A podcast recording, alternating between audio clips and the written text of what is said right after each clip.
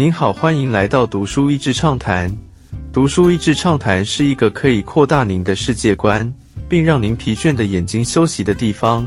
短短三到五分钟的时间，无论是在家中，或是在去某个地方的途中，还是在咖啡厅放松身心，都适合。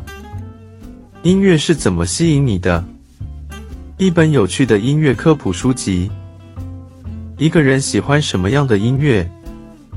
能代表他的人格特质吗？而这些特质是否是可以用量化的方式科学分析呢？为什么年轻时听的歌曲很容易成为年长后持续的最爱？甚至觉得以前的歌都比较好听。其实我当时买这本书，有很大一部分的原因是被封面的设计所吸引的，再加上书本的议题相当有趣，更是引发好奇心。作者用几个不同的向度来分析音乐的类型，这包括音乐的真诚度、真实性、真的人声或乐器还是模拟音效、创新性，以及歌曲本身的旋律、歌词、节奏以及音色。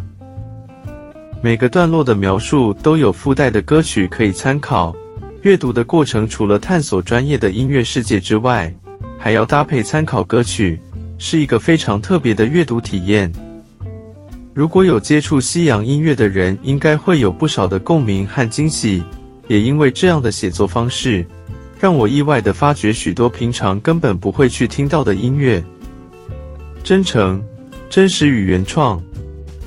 讲到真诚度，作者分享被誉为美国史上最糟糕的乐团 Shags。这个乐团是由三个被父亲强迫组成乐团的姐妹。用非常不精通的音乐和歌声，以及父亲亲自出资所发行专辑，在 YouTube 上听他们的专辑，真的很像一群不太有音乐天赋，但自我感觉良好的人在家录制的音乐。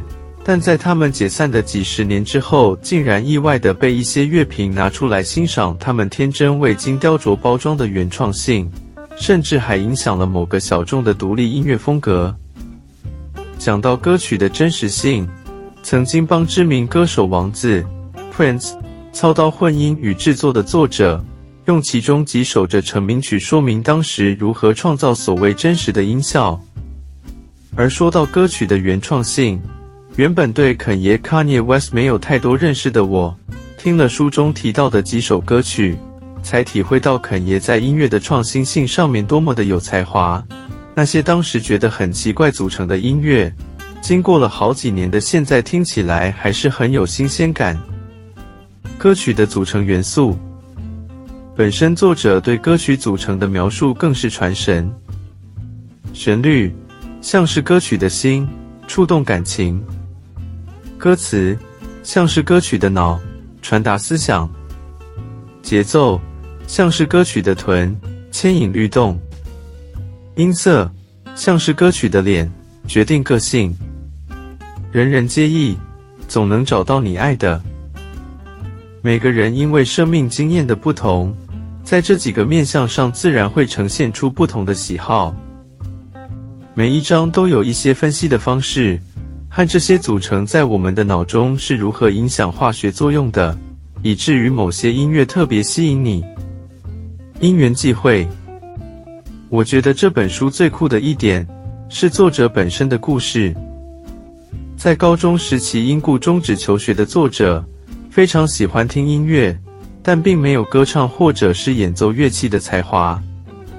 为了要谋生的他，因缘际会成了录音间的音响工程师。他许多年来看似毫无用处的听音乐功力，反而让他有比其他人更敏锐的听觉分析能力。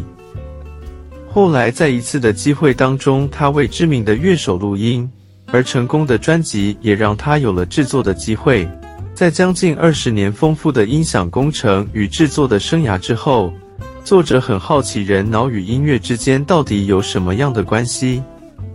于是，他依然回到学校里面，成为一个脑神经相关的大学生，甚至后来兴趣浓厚到研读博士，进而成为教授。因此，这本书每个篇章都是他跟学生说明音乐不同面向时的切入方式。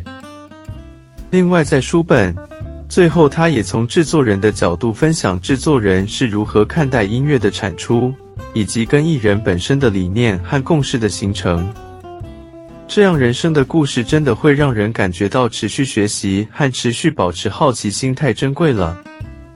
没有天分，那就热爱到底。一般人可能会觉得喜欢听音乐，但没有音乐创作或表演的天分，应该就无法走音乐的道路。